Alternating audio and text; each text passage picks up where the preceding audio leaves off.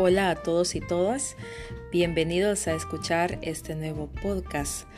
Para un desarrollo más eficiente, les sugiero que se apoye de su cuaderno, a efecto que pueda tomar apuntes de los comentarios e ideas que desarrollemos para este tema.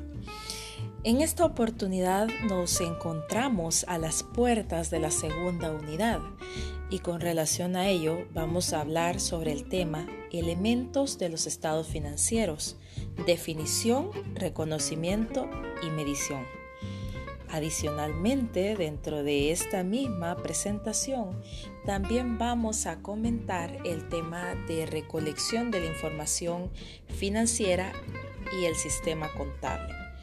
Es importante mencionar que con el dominio de este contenido lograremos aprender con facilidad la técnica del cargo y el abono, que es la forma en la que registramos operaciones en contabilidad y dicho sea de paso, pues el tema que vamos a estar desarrollando en las siguientes semanas. Bien, como ya hemos estudiado, y usted recordará, un juego completo de estados financieros está formado por cinco reportes. ¿Ya se acordó? Tenemos en primer lugar un estado de situación financiera conocido como balance general, el término más popular. Este reporte tiene como propósito eh, mostrarnos la situación actual de la empresa, tal como si le tomáramos una fotografía a su condición financiera y lo presentáramos a los usuarios.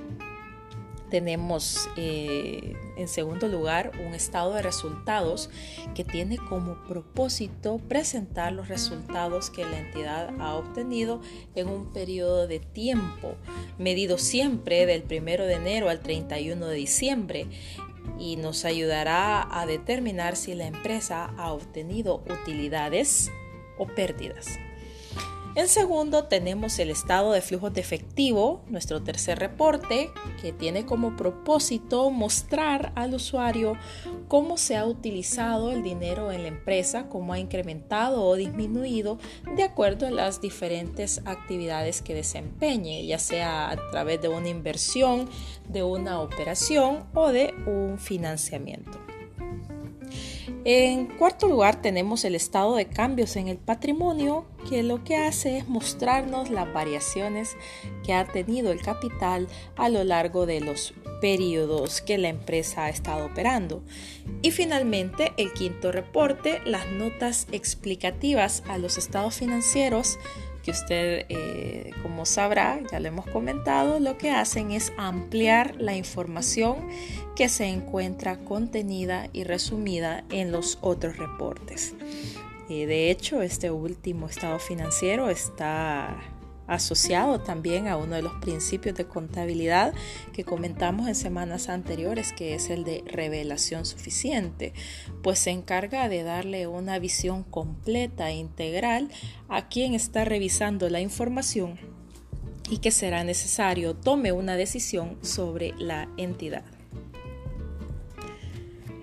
Debemos tener presentes que ellos en su conjunto aportan información diversa sobre la empresa, pero tienen un objetivo primordial, servir de base para la toma de decisiones. El alcance de la materia principios de contabilidad que usted se encuentra cursando incluye eh, el análisis y la construcción del estado de situación financiera o balance general, y el estado de resultados.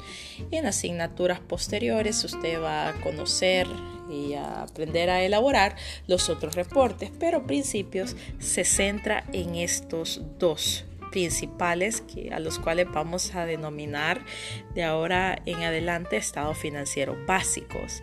Recuerde, los estados financieros básicos son estado de situación financiera y estado de resultados. Bueno, para lograr este propósito que tenemos de conocer a profundidad los elementos que van a conformar estos reportes básicos, eh, tenemos que recordar algo. Cuando hablamos del estado de situación financiera, existen tres elementos que van a estar incluidos en este reporte, que son los activos, los pasivos y el capital. Recuerde esta información, por favor. De igual forma, tenemos en el estado de resultado, se presentan dos elementos que son los ingresos y los gastos. Vamos a conversar ampliamente de estos cinco elementos, pero es necesario que usted sepa asociar cuáles elementos corresponden a cada reporte. Inicio el desarrollo explicándole un poco acerca de los activos. La NIF, que es la Norma Internacional de Información Financiera, establece que los activos son recursos controlados por la entidad, de los cuales la empresa espera obtener beneficios económicos futuros. Desde el inicio de la materia, hemos estado conversando en torno a este elemento, como por ejemplo cuando hicimos aquel ejercicio de crear nuestro negocio y partimos de un capital de dos mil dólares. ¿Se acuerda usted? Empezamos a evaluar qué tipo de recursos era necesario adquirir para que el negocio funcionara. Esto es similar a lo que pasa en la vida real. El capital que los socios invierten en el negocio ayuda a que la empresa pueda adquirir en calidad de propiedad los bienes tangibles e intangibles que se necesitan para llevar a cabo la actividad comercial para la que fue creada. En esta presentación, en este PowerPoint, usted puede observar que he colocado algunos ejemplos de activos. Voy a referirme a ellos en lo consiguiente como cuentas. ¿Ok? Entonces esos ejemplos de cuentas que van a conformar el elemento de activos son, por ejemplo, el efectivo y equivalentes. La cuenta efectivo y equivalentes presenta el dinero que la empresa posee tanto en caja como en sus diferentes cuentas bancarias. Recordemos que una empresa puede tener tanto cuentas corrientes como cuentas de ahorro en diferentes instituciones financieras. Otro ejemplo son las cuentas y documentos por cobrar. Esta cuenta de activos está formada por los derechos de cobro que poseemos a otras personas o entidades algunos ejemplos de cuentas por cobrar o de subcuentas cuentas por cobrar son eh, cuentas por cobrar clientes, cuentas por cobrar empleados, cuentas por cobrar socios, etc. Toda aquella persona eh, a la que la empresa pueda ejercerle un derecho de cobro. Eh, va a estar contenida dentro de esta cuenta. Luego vamos con otro ejemplo de activos que serían los inventarios. La cuenta de inventarios incluye la mercancía que las empresas poseen para vender. Por otra parte, tenemos otro ejemplo de cuentas que es la papelería y útiles. Y esta cuenta está conformada por las existencias de insumos tales como cajas de papel bond, cajas de lapiceros, tintas, engrapadoras, folders, etc. Recordemos que esto, esta cuenta tiene un lugar en los activos porque la empresa compra grandes cantidades de estos productos, usualmente para usarlas en el transcurso del año o en, el, en un periodo de, de seis meses al menos. La empresa compra grandes cantidades y por eso la cuenta de papelería y útiles merece un lugar como parte de los activos. Otro ejemplo eh, con el que vamos a ejemplificar las cuentas de activos y que también vamos a estar usando en nuestros ejercicios es la cuenta de pagos anticipados. Esta cuenta se compone por aquellos pagos que hemos adelantado sin hacer uso del bien o servicio. Por ejemplo, cuando alquilamos un inmueble y damos por adelantado el pago de varios meses, ese alquiler pagado por adelantado, pagado por anticipado, es un derecho que nosotros vamos a usar en el transcurso del tiempo. En la medida que ese derecho se encuentre eh, vivo, latente, pues está considerado como un activo. También podemos encontrar dentro de la cuenta de pagos anticipados los anticipos que hemos hecho a proveedores. A veces se puede dar un enganche hacia una mercadería que esperamos nos llegue en un tiempo futuro, mientras no se concrete la operación, pero nosotros dimos el anticipo a clientes, lo registramos contablemente. También podemos clasificar dentro de esta cuenta las pólizas de seguros, entre otros ejemplos. Otra cuenta también muy relevante dentro de los activos es la que eh, incluye la propiedad, planta y equipos. Esta cuenta está conformada por todos los bienes, tanto muebles como inmuebles que posee la empresa en calidad de propiedad. Algunos ejemplos son terrenos, edificaciones, vehículos, maquinarias, mobiliario, equipo de cómputo, etc. Otro ejemplo que también podemos eh, mencionar en el caso son activos intangibles. Esta es otra cuenta y está formada por aquellos bienes que poseen una naturaleza no física, pero que aunque sea esa su condición, generan grandes beneficios para la empresa. Algunos ejemplos que se van a agrupar dentro de activos intangibles son las licencias de software, los derechos de marca, licencias, patentes, etc. Licencias de software, por ejemplo, una empresa puede invertir una buena cantidad de dinero adquiriendo un software para llevar su contabilidad o un software para llevar sus ventas. Pensemos cuánto costará el software que utiliza Callejas para llevar el registro de todas sus ventas. Seguramente es una inversión importante, pero necesaria para llevar el control de todos los recursos que están en la empresa. En el caso, por ejemplo, si nosotros adquirimos como empresa la representación de una marca de reconocimiento mundial, eso tiene un valor económico importante, por eso se considera como parte de activos y es un valor que no tiene una naturaleza física, como es el caso, imagínense que una empresa posee la marca McDonald's.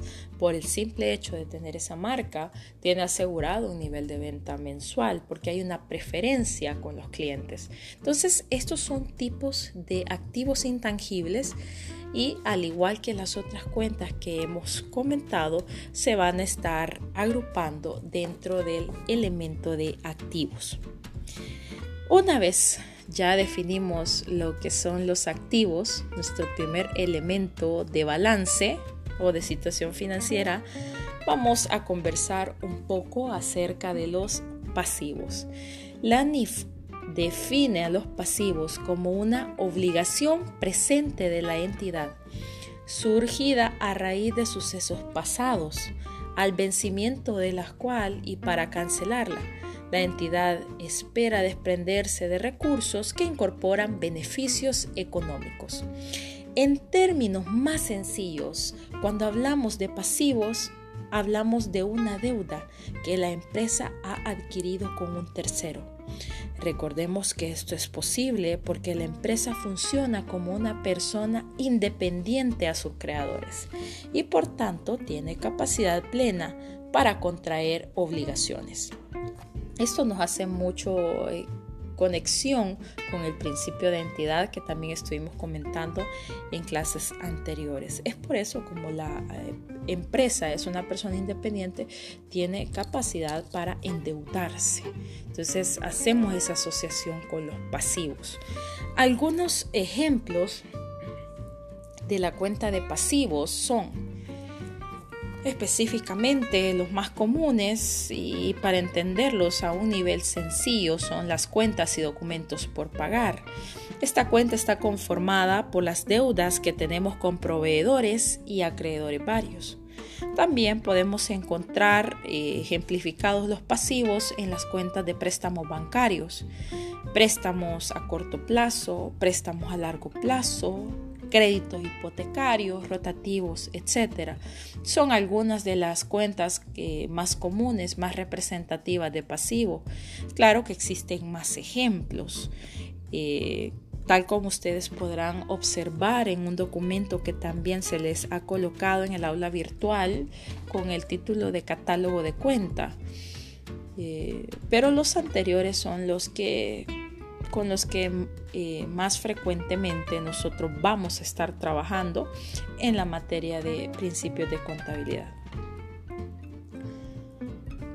Luego de abordar la definición de activos y de pasivos, veamos eh, qué es lo que comenta la norma internacional con respecto al elemento de capital. El elemento de capital es del primero que se habla cuando una empresa nace. Para que un negocio lucrativo tenga vida y pueda realizar las actividades comerciales para las que fue creado, necesita partir de la inversión que hacen los socios para fundar esa empresa. La NIF define al capital como la parte resultante cuando a los activos le restó los pasivos.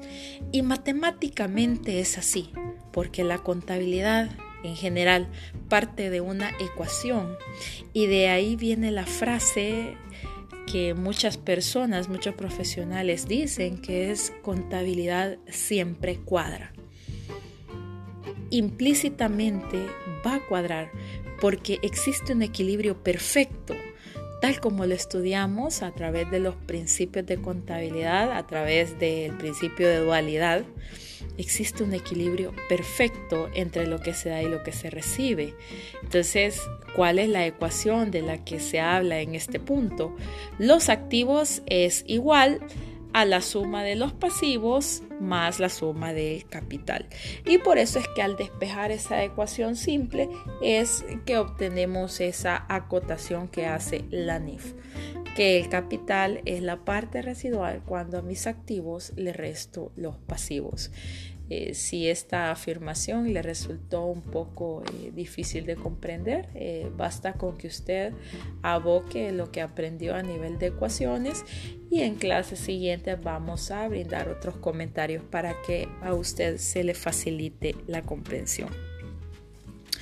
Bueno, en todo caso, el elemento de capital que es el último elemento que vamos a comentar respecto al estado de situación financiera, está conformado por varias cuentas en las que podemos mencionar el capital contable, el capital social, utilidad del ejercicio, pérdida del ejercicio, utilidades de ejercicios anteriores, utilidades pendientes de distribuir.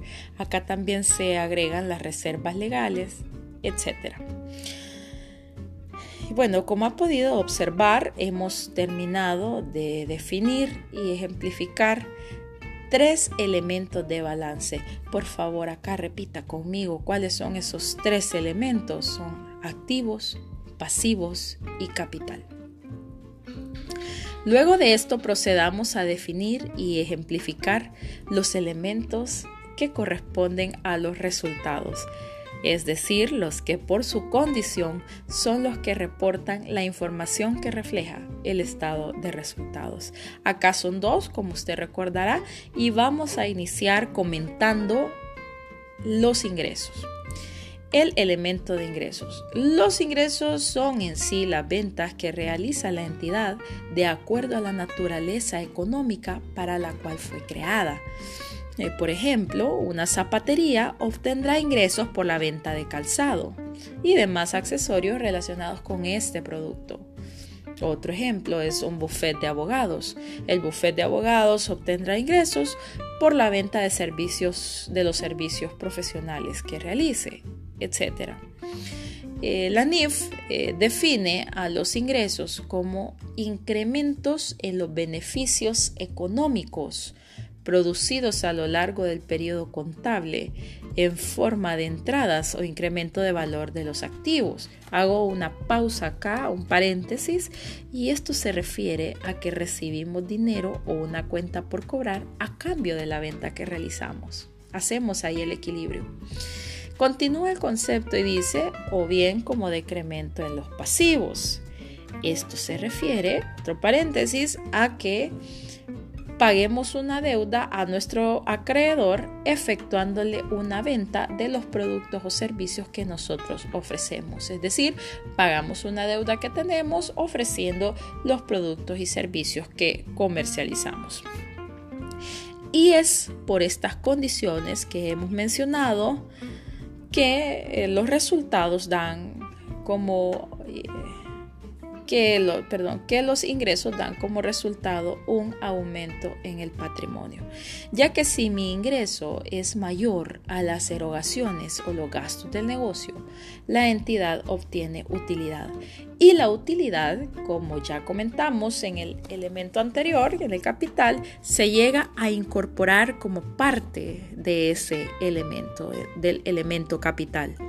Por esto último es que la NIF explica que tales aumentos no están relacionados con las aportaciones de los propietarios. La utilidad en sí es generada por la operación que el negocio realiza a nivel económico.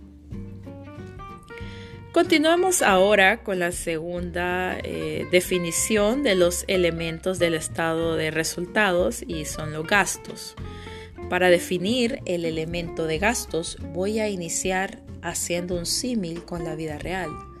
Supongamos que papá sale a trabajar todas las mañanas. Un día al salir de casa nota que su vehículo tiene poco combustible.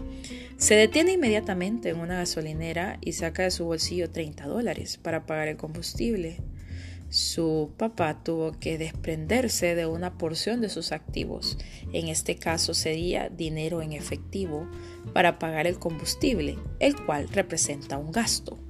Llevemos esta idea y equiparémosla con lo que la NIF define para el elemento de gastos. Dice el ANIF que los gastos son decrementos en los beneficios económicos producidos a lo largo del periodo contable en forma de salidas o disminución de valor de los activos. Y aquí hago una pausa. Así como el ejemplo que tocamos al inicio, sucede en la empresa. Por ejemplo, para pagar los sueldos de los empleados, los sueldos de los empleados son gasto para la empresa. La empresa debe sacar dinero de su cuenta bancaria y el dinero que tenemos en la cuenta bancaria es un ejemplo de activo. Es por eso que el concepto continúa y dice, o bien por la generación o aumento de pasivos que dan como resultado decrementos en el patrimonio y no están relacionadas con las distribuciones realizadas a los propietarios de ese patrimonio. La conclusión del concepto se refiere a que, si, a que en una empresa que reporta gastos, si estos son mayores a los ingresos, la empresa obtiene pérdidas en el ejercicio contable.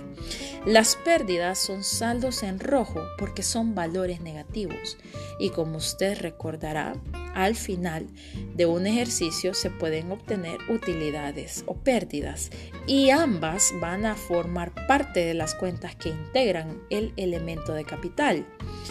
Si la pérdida es una cantidad en negativo, el efecto que hará es disminuir en términos totales el monto del capital.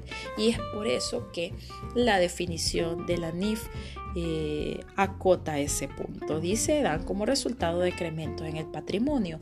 Una empresa debe tratar con mesura sus gastos, debe hacer proyecciones para que sus gastos no excedan su nivel de ingresos, porque recordemos que el objetivo de una empresa lucrativa es la obtención de beneficios económicos, es la obtención de utilidades. Entonces, bajo esta premisa, el ingreso debe ser mayor que el gasto para que la empresa obtenga utilidad. Como conclusión a los elementos, eh, al elemento de gastos, vamos a mencionar algunos ejemplos que componen este elemento y que se dan comúnmente en la empresa. Tenemos eh, el caso de los sueldos y salarios, son ejemplos de gastos, las prestaciones patronales, el combustible que la empresa compra a los vendedores o a sus propios vehículos la papelería y útiles que ya se utilizó, no la que tengo en mi bodega ahí que considero un activo. No, en gasto se va aquella papelería que yo ya ocupé, que ya se utilizó para llevar a cabo la actividad de la empresa. Ese es un gasto. Los alquileres, por ejemplo, los alquileres que ya utilicé, los alquileres que ya se vencieron. Ese también es un ejemplo de gastos.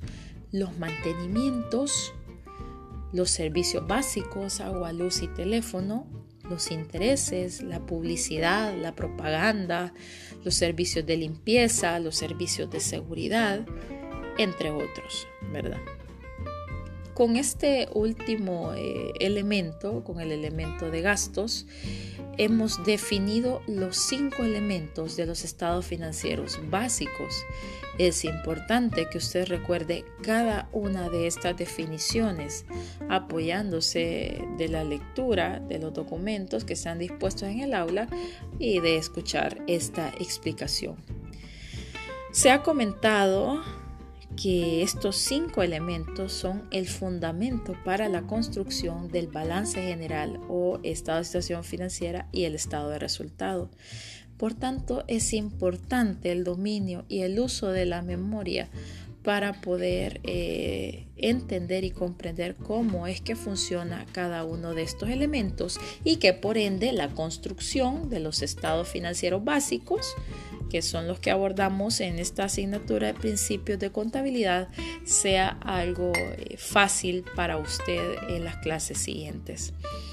Vamos a conversar un poco ahora eh, acerca de, de, otro punto que está en esta presentación y es el tema de reconocimiento y medición de los elementos de los estados financieros.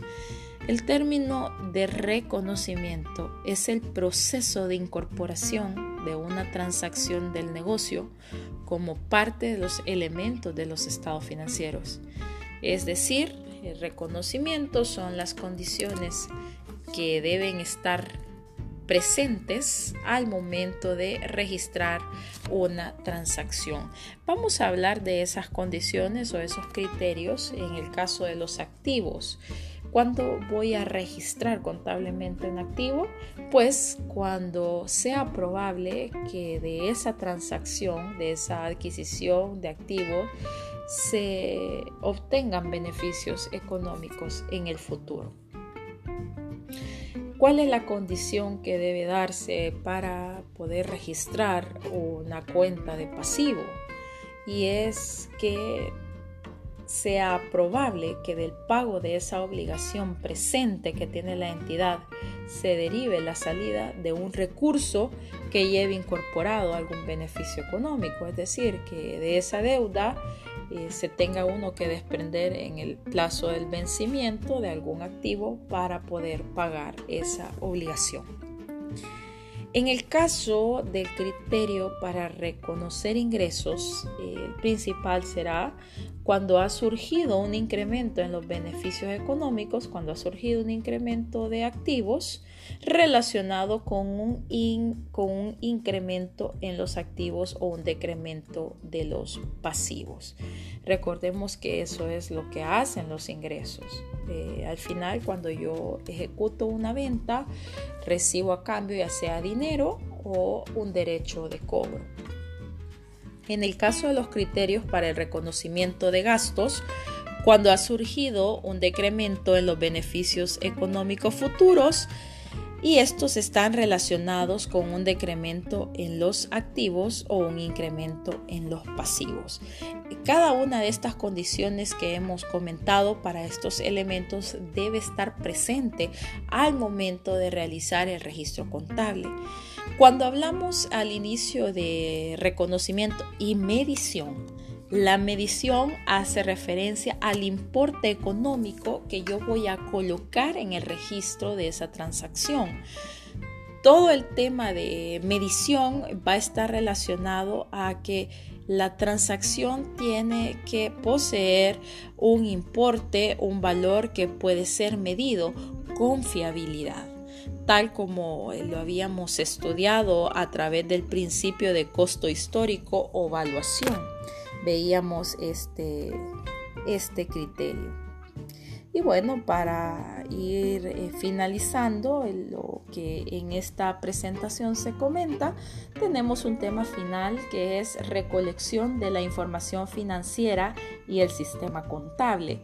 Usted en este punto habrá observado que en la plataforma le he colgado algunas definiciones que hablan sobre el sistema contable y además le he colgado un catálogo. Vamos a hablar eh, antes qué es un sistema contable. El sistema contable eh, no es un software, sino que es un conjunto de documentos que nos ayudan a los contadores a poder realizar la contabilidad de una empresa en el tiempo que sigue después de su creación dice específicamente en su presentación que es un documento que establece la estructura, la codificación, el orden y las directrices que se tienen que implementar en la empresa para poder llevar a cabo, para poder ejecutar la contabilidad. El objetivo de este conjunto de documentos será facilitar el tratamiento técnico y contable para el registro de las operaciones y estas incluyen, por supuesto, la aplicación de los criterios de las normas internacionales de información financiera. De esta manera, el sistema contable se vuelve un instrumento útil para el análisis y la construcción de información que van a permitir a futuro la toma de decisiones.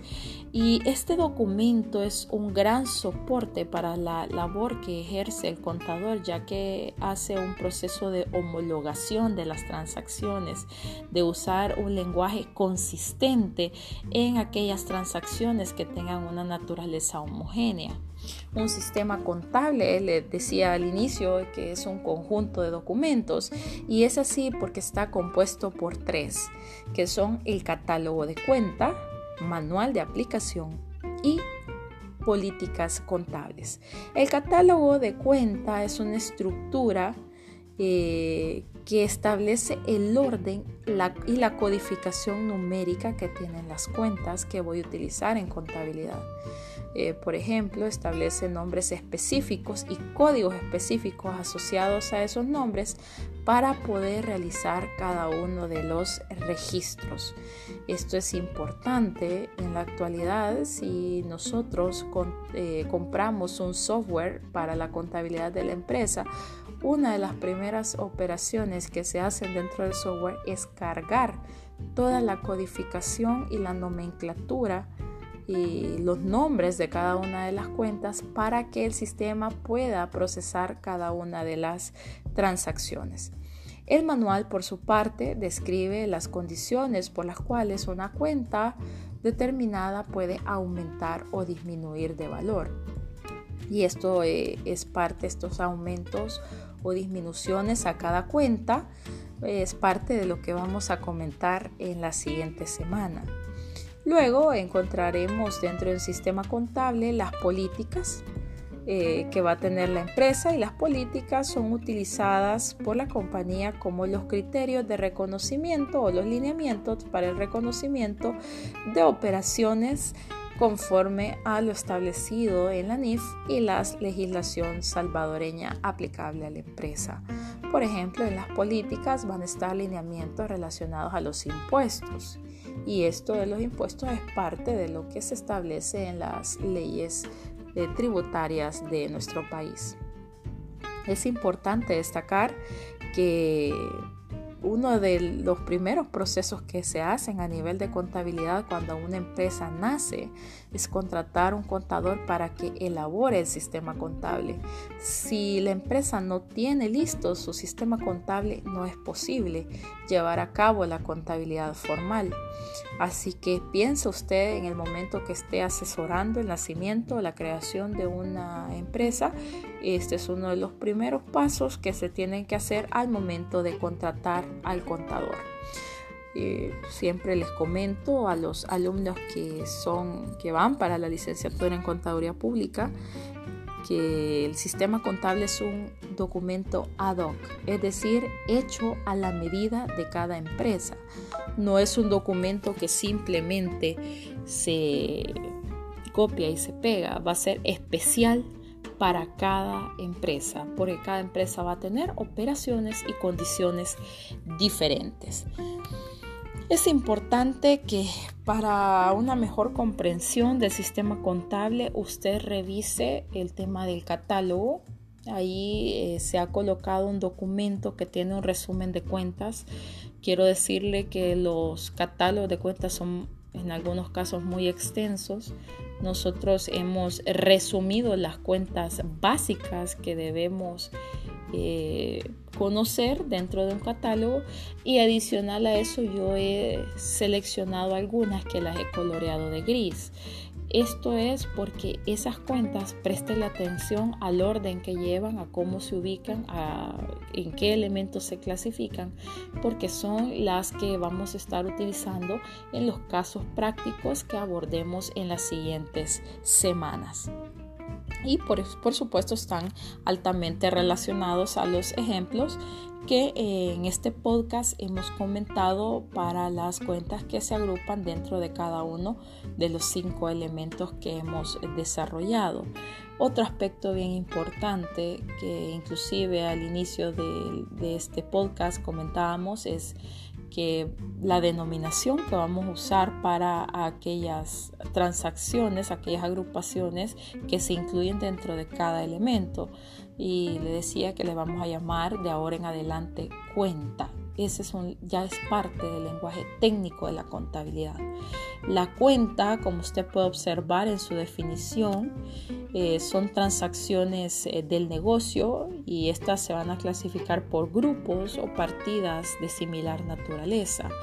La cuenta, o también conocida como cuenta de mayor, es ahí donde se registran los aumentos o disminuciones de las partidas eh, principales que provocan las transacciones del negocio. Por ejemplo, decíamos, un ejemplo de cuenta es efectivo y equivalentes de efectivo. Cuando hablamos de una cuenta principal o una cuenta de mayor, eh, yo uso el ejemplo en clases siempre de decir, miro una cuenta de mayor es como una cuenta mamá.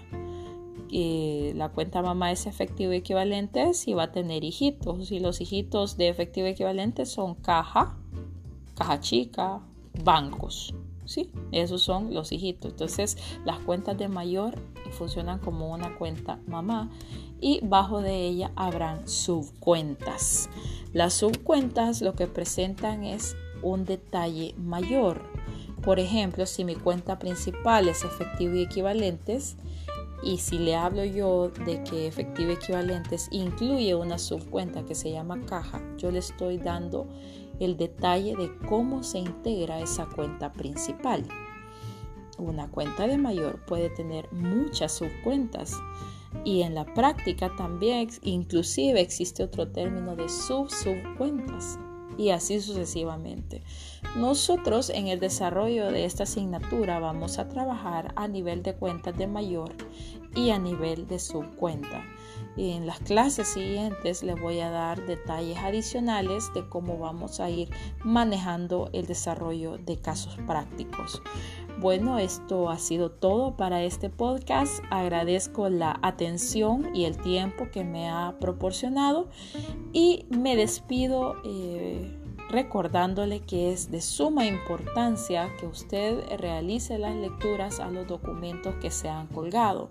Lo que he hecho a través de esta grabación es darle un apoyo adicional, un comentario eh, sobre mis valoraciones respecto al tema, pero como ha podido observar, cada una de las lecturas está tropicalizada, está adaptada, está hecha en forma amigable para que usted tenga una fácil comprensión de todos los conceptos que hasta el momento hemos eh, desarrollado. Entonces les agradezco nuevamente el tiempo y estén pendientes de la eh, información que venga en las siguientes sesiones. Hasta luego.